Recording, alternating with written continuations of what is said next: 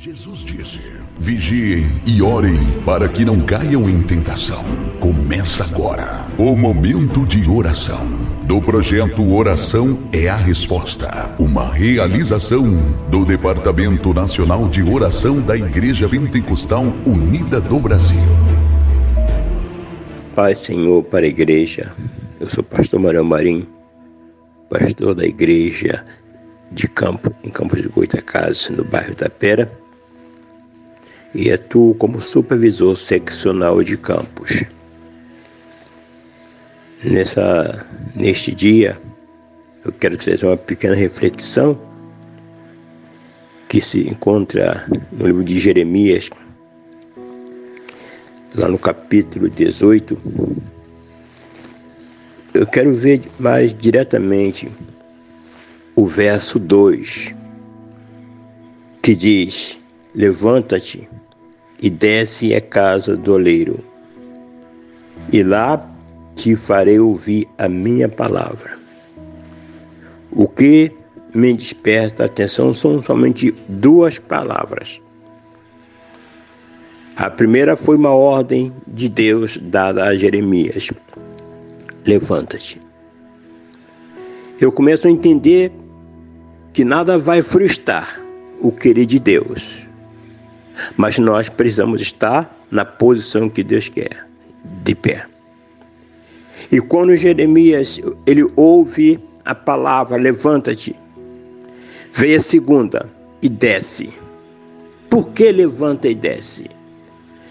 Posicionamento e soberba. Então, quando eu me posiciono na vontade de Deus, eu não, sou, não tenho soberba eu desço, eu me humilho e busco e procuro ouvir o que Deus quer, o que Deus tem para me falar. Tudo que ele queria falar para Jeremias ou com Jeremias tinha um lugar específico, mas ele tinha que estar no lugar específico, que era a casa do olheiro.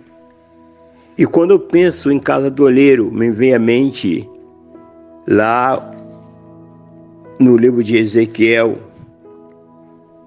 quando Deus queria falar ou tratar com Ezequiel. Deus, a Bíblia nos diz que o Espírito do Senhor levou Ezequiel a um vale. E aquele vale estava cheio de ossos secos. Deus não queria falar com Ezequiel aonde ele estava, mas sim aonde ele queria, onde Deus queria.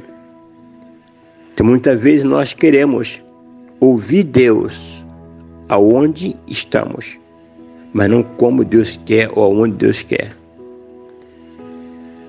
Deus faz uma pergunta a Ezequiel, que para mim é uma pergunta bem crucial. Lá no verso 8, desculpa, no verso 6 de Jeremias, ele diz, ele faz uma pergunta: Porventura, não poderei eu fazer de vós como fez este oleiro? Cabe a mim responder, cabe a mim pensar, cabe a mim entender a, o qual é o limite do meu Deus. Agora ele faz a mesma pergunta para Ezequiel. É: poderão reviver esses ossos?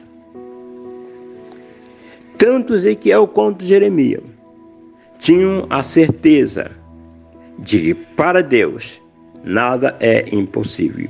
A resposta foi: Senhor, tu sabe. Hum, Deus sabe todas as coisas. Ele quer que nos vê posicionado e que nós vamos descer, estar no lugar que Ele quer, para falar conosco. Amém? Vamos orar um pouco. Pedir ao Senhor que as mãos dele estejam sobre nós. Senhor Deus, graças te damos, Senhor, por esse privilégio, essa grande oportunidade de estarmos na tua presença. Pai, queremos ser direcionado por Ti, ser guiado por Ti, orientado por Ti e ouvir a Tua voz. Aonde nos mandar, Senhor, iremos. Sempre e unicamente nos humilharemos diante de Ti, pois só Tu és grande, só Tu és soberano. Ser com a Tua igreja, com seus ministros, com seus filhos, com cada ovelha, cada rebanho, Senhor. É o que nós pedimos e já agradecemos. Em o nome do nosso Senhor Jesus Cristo. Amém. Que Deus continue te abençoando em nome de Jesus.